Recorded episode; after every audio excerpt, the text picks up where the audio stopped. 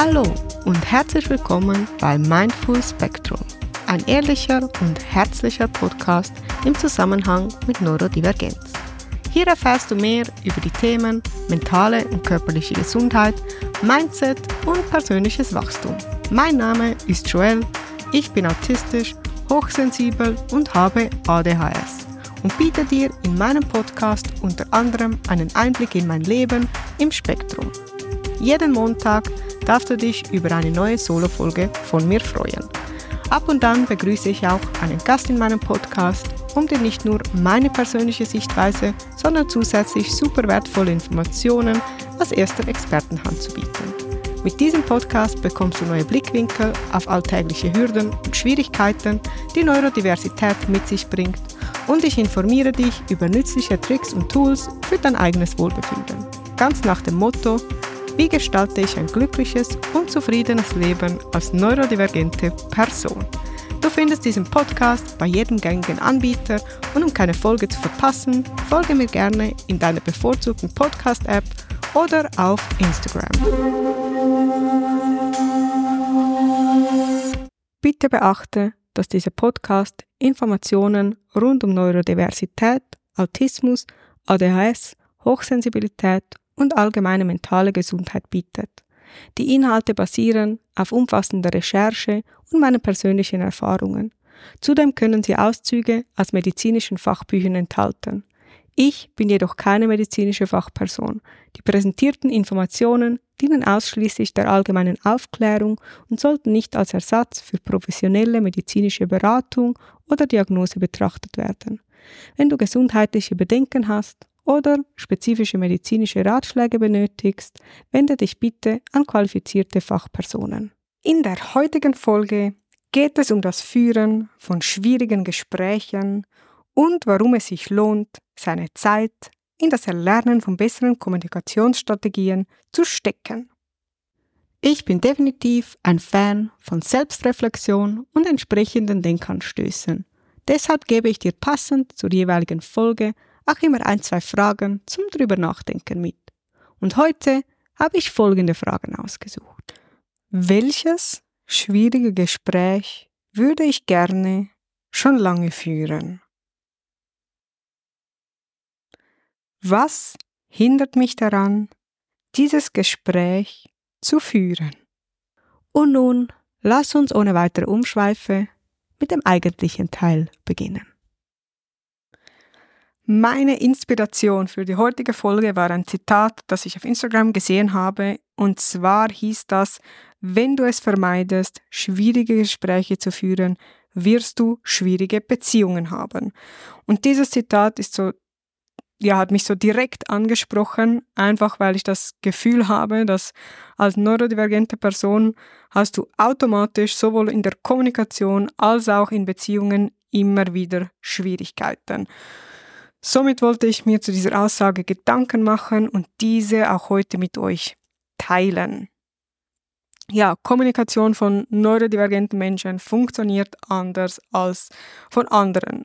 Und die Erfahrungen, die wir als Kinder machen, prägen unser Verhalten auch noch im Erwachsenenalter. Somit habe ich irgendwo das Gefühl, dass viele Kommunikationsschwierigkeiten, die ich im Erwachsenenalter hatte, sind irgendwo den Missverständnissen entsprungen, die ich als Kind erlebt habe. Darauf werde ich später noch genauer eingehen, was ich damit meine. Ähm, vermeidendes Verhalten macht meiner Meinung nach alles immer nur schlimmer. Und das ist so auch eine Kernaussage dieses Zitates, was ich hier betonen möchte, ist irgendwo, du, du musst lernen, die schwierigen Gespräche zu führen, wenn du einfachere Beziehungen haben möchtest.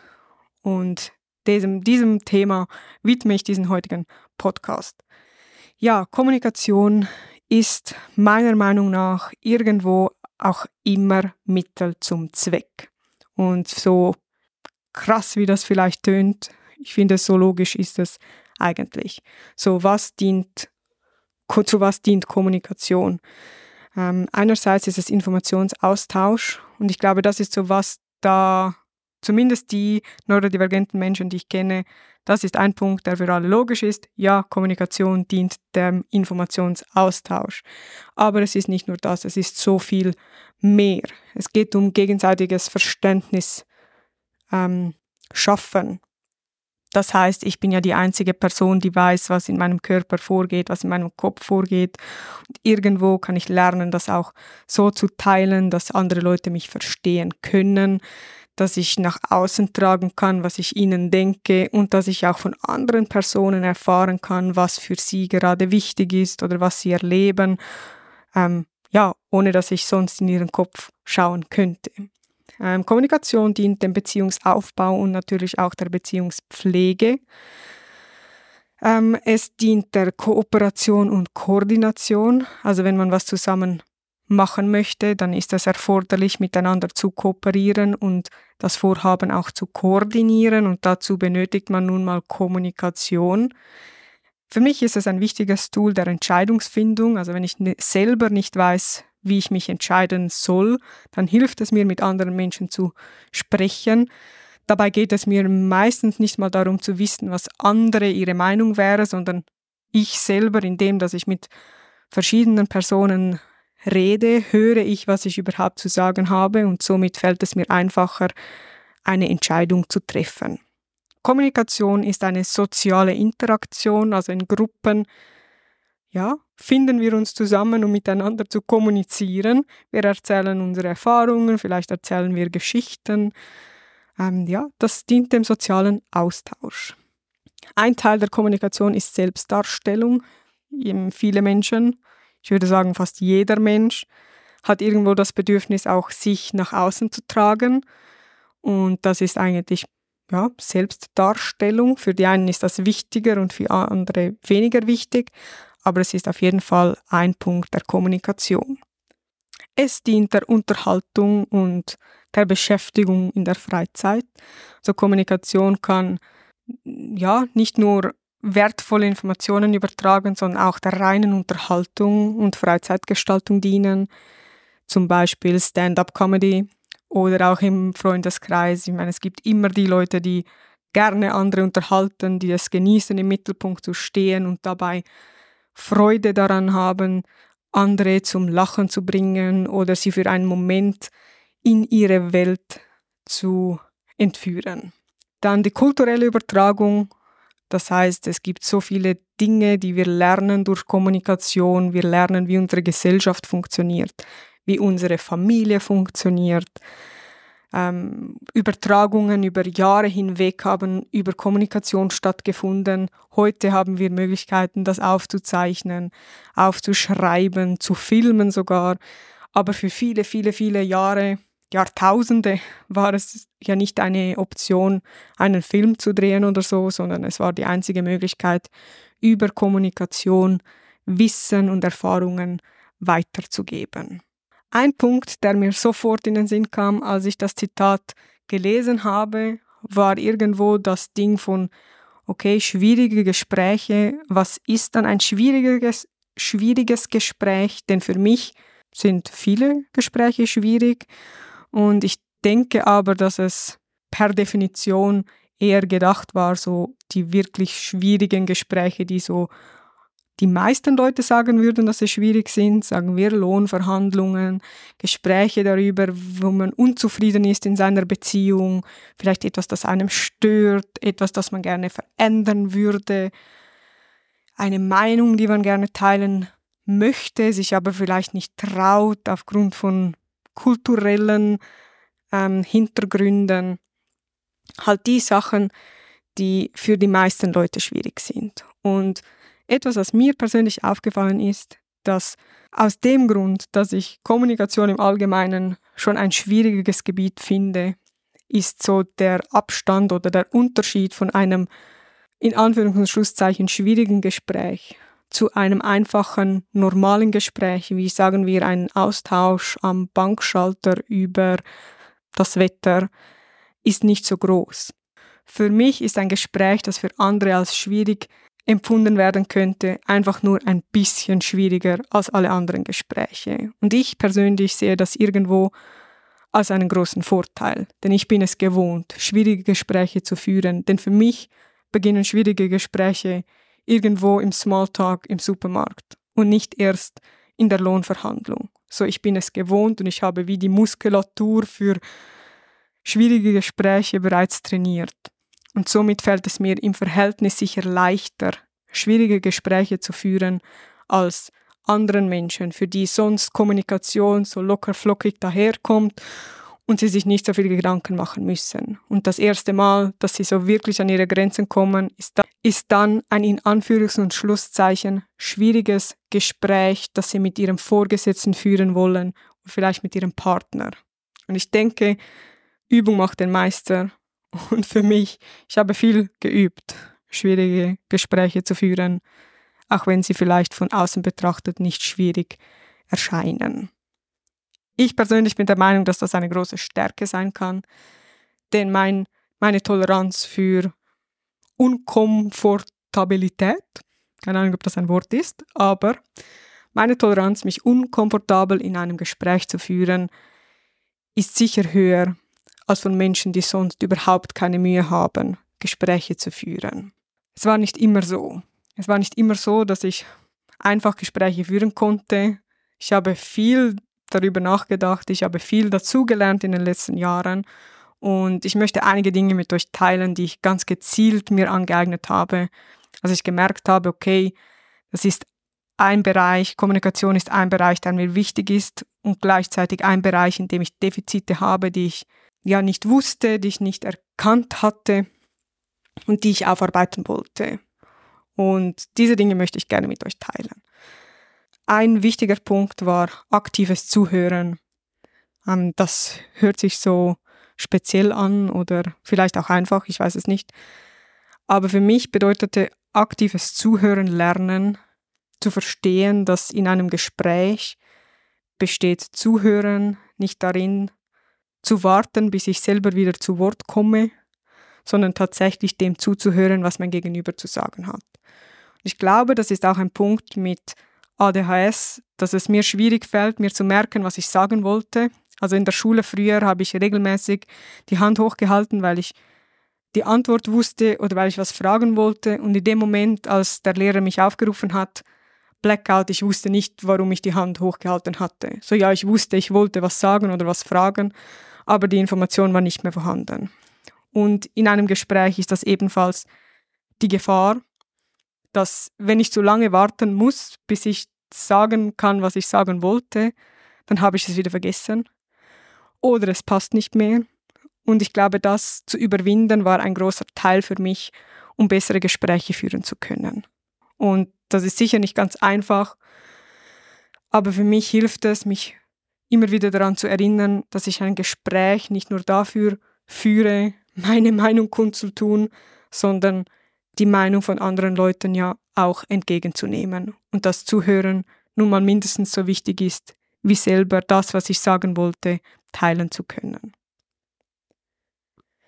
Ein weiterer Punkt, der ebenfalls zum aktiven Zuhören gehört, für mich ist Nachfragen, ob ich verstanden habe. Denn so oft hören wir Dinge und wir interpretieren sie sofort und wir gehen davon aus, dass wir sie verstanden haben, aber eigentlich ist gar nicht das bei uns angekommen, was der andere sagen wollte. Und hier habe ich mir wirklich ange angewöhnt, nachzufragen, so nachzufragen, dass es am Schluss klar ist, okay, ich habe die Person verstanden oder nein, ich habe sie nicht verstanden und dann kann sie mir das nochmals erklären. Es ist mir wichtig, dass ich das, was man mir sagen möchte, auch entsprechend empfangen kann. Ich durfte lernen, klare und ehrliche Aussagen zu treffen, ohne dabei ein Arsch zu sein. Also das heißt für mich, dass ich inhaltlich die Dinge übertragen kann, die ich sagen möchte, die mir wichtig sind und mir am Herzen liegen, ohne dabei einen Ton oder eine Intensität oder eine Wortwahl zu treffen, die mein Gegenüber verletzen würde. Natürlich gibt es Dinge, die kann man nicht schönreden. Also wenn ich jemandem sagen möchte, hey, ich möchte diese Beziehung beenden, dann kann ich das so freundlich und zuvorkommend formulieren, wie auch immer ich möchte. Der Inhalt der Aussage wird immer noch verletzend sein, aber ich lege trotzdem Wert darauf, die Aussage als Ganzes so versöhnlich und verdaubar wie möglich irgendwo rüberzubringen. Und das heißt vielleicht auch, nicht immer das Erste zu sagen, was mir in den Sinn kommt. Und ich glaube, da bin ich nicht alleine. Also was ich gelernt habe, wenn ich zum Beispiel, so ich muss da ein bisschen ausschweifen, wenn ich in eine Wohnung komme und ich bin das erste Mal bei jemandem zu Hause und ich bin jemand, so ich sehe Muster, ähm, Symmetrie sehr schnell. So ich kann sehen, ob was symmetrisch ist, ob es vielleicht einen Fehler gibt, ob es irgendwo ein, eine Unstimmigkeit in einem Muster gibt. Das sehe ich blitzartig. Und ich durfte lernen, den, dem Impuls zu widerstehen, das zu erwähnen, weil es tut eigentlich nichts zur Sache.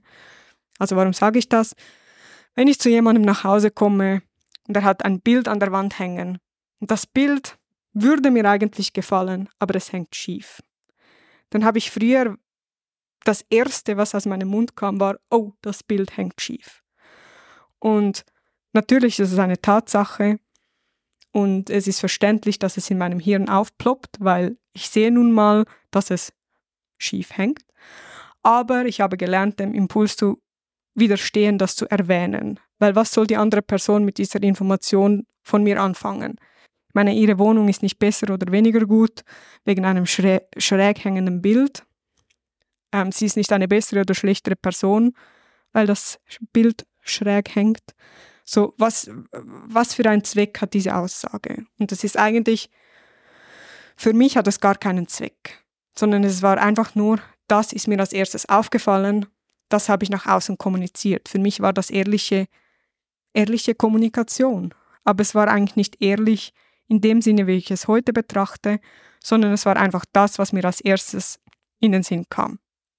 Und heute kann ich das ein bisschen mehr filtern so ich weiß, okay, das Erste, was mir auffallen wird, sind Asymmetrien, vielleicht Gerüche, die ich mir nicht gewohnt bin, vielleicht etwas, was nicht in die Wohnung passt, meiner ästhetischen Beurteilung nach.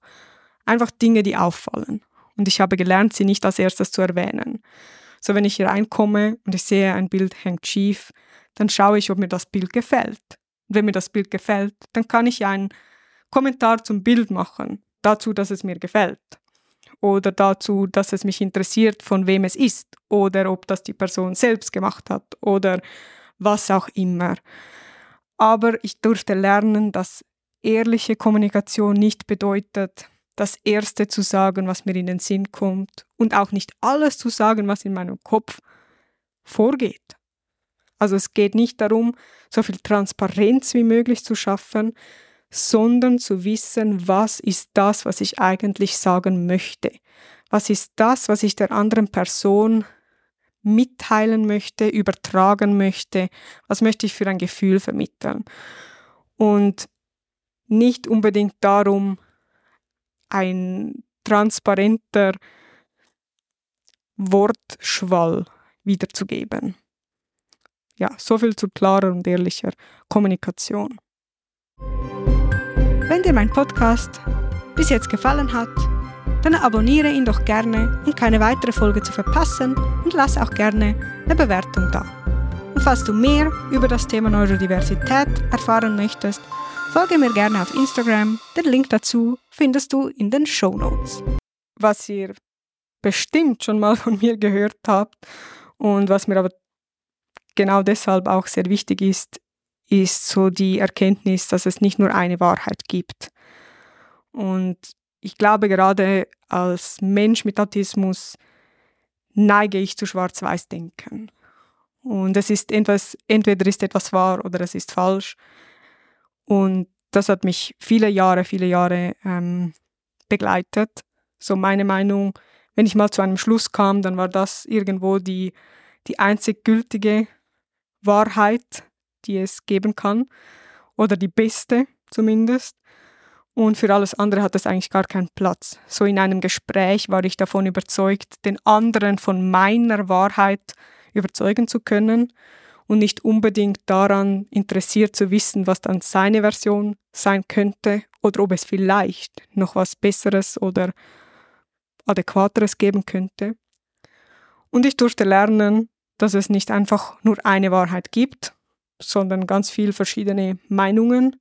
Es gibt verschiedene Erlebnisse und aufgrund von verschiedenen Erlebnissen kommen Menschen zu unterschiedlichen Überzeugungen und das hat auch seine Berechtigung.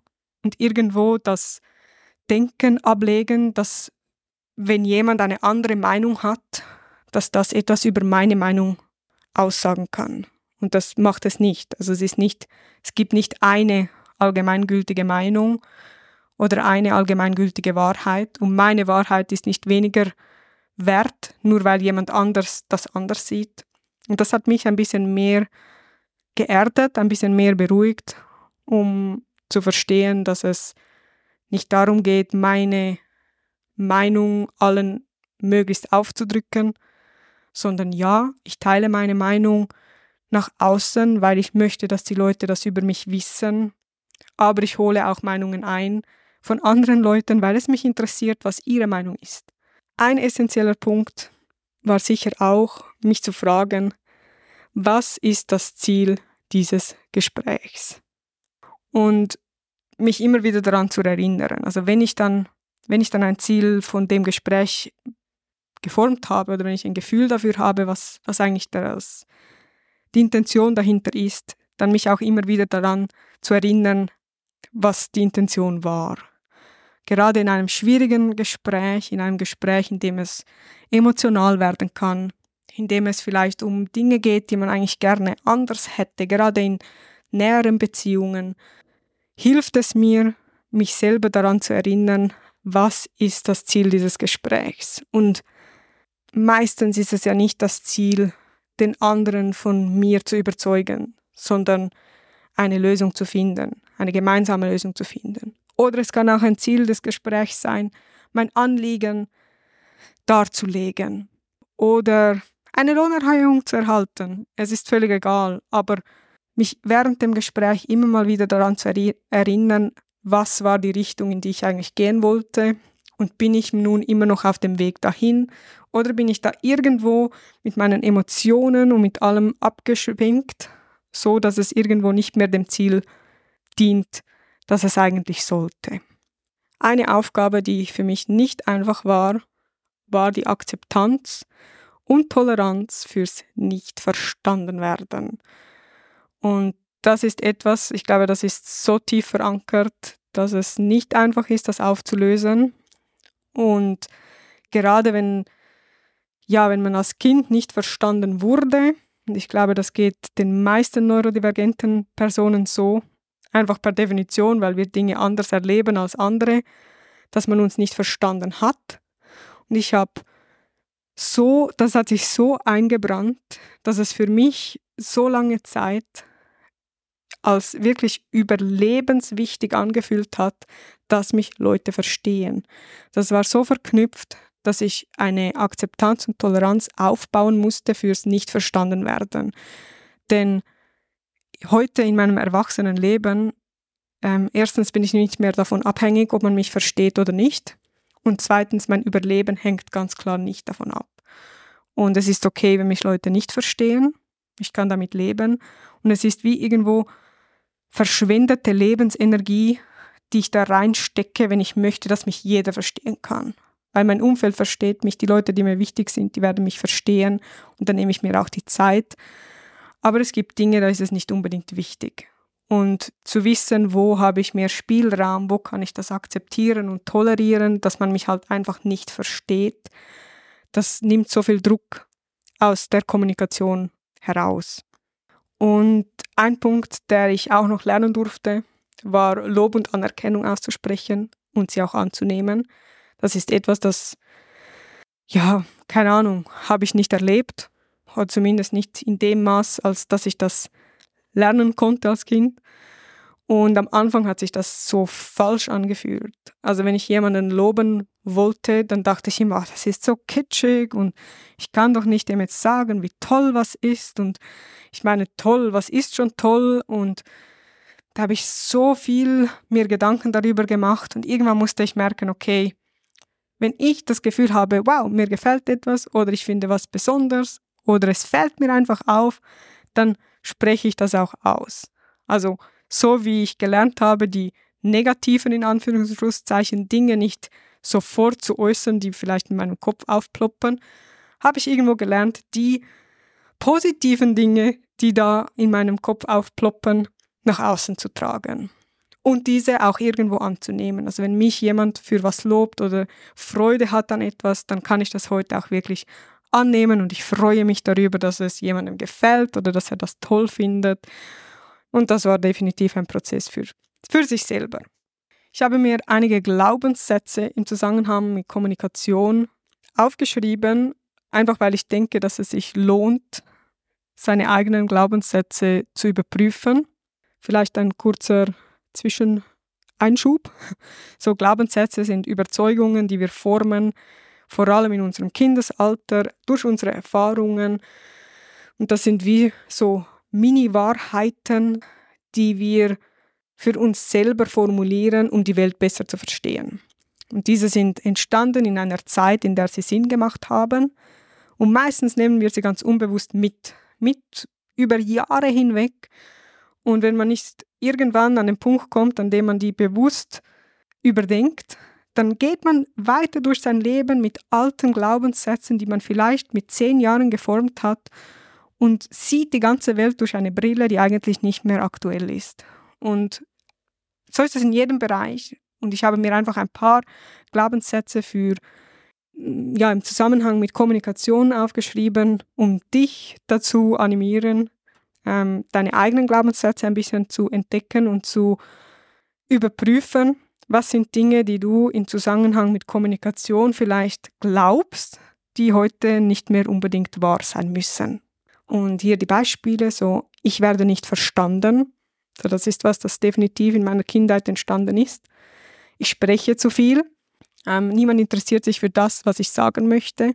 Das ist vor allem was, das in der Schule entstanden ist. So, keine Ahnung, ich hatte schon als Kind außerordentliche Interessen für irgendwas und wenn ich das da mit meinen Schulkameraden teilen wollte, dann ja, bin ich da auf taube Ohren gestoßen und so ist irgendwo der Glaubenssatz entstanden, dass sich niemand für das interessiert, was ich sagen möchte.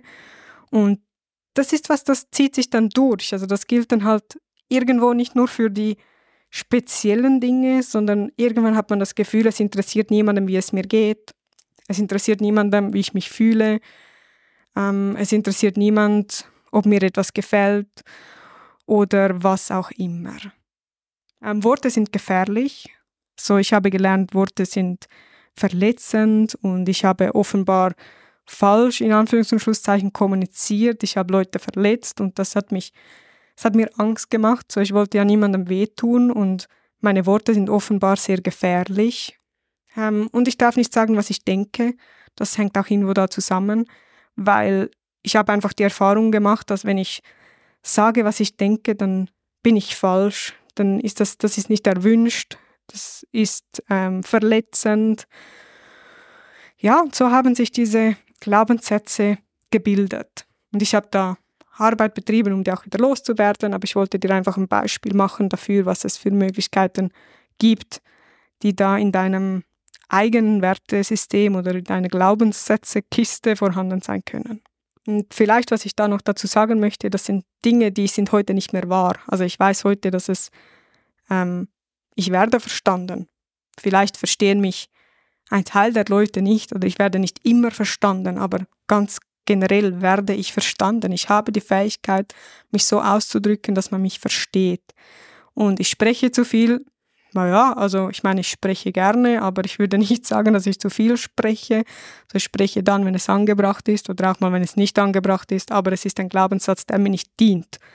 Also es ist nicht mal unbedingt wichtig, ob dieser Glaubenssatz wahr oder unwahr ist, sondern dient er mir, hilft er mir in meinen Zielen, hilft er mir, eine gute Kommunikation zu pflegen oder hindert er mich daran? Und dann ist es eigentlich egal, ob er wahr, in Anführungszeichen wahr oder falsch ist. Ähm, niemand interessiert sich für das, was ich sagen möchte.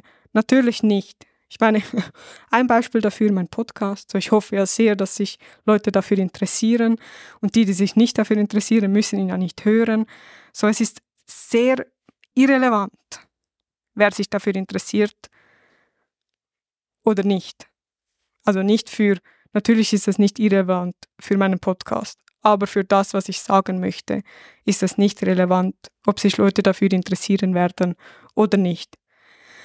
Und Worte sind gefährlich. Selbstverständlich können Worte verletzen, aber sie sind nicht zu dem Maße gefährlich, dass sie mich daran hindern sollten, das zu sagen, was wichtig ist, gesagt zu haben.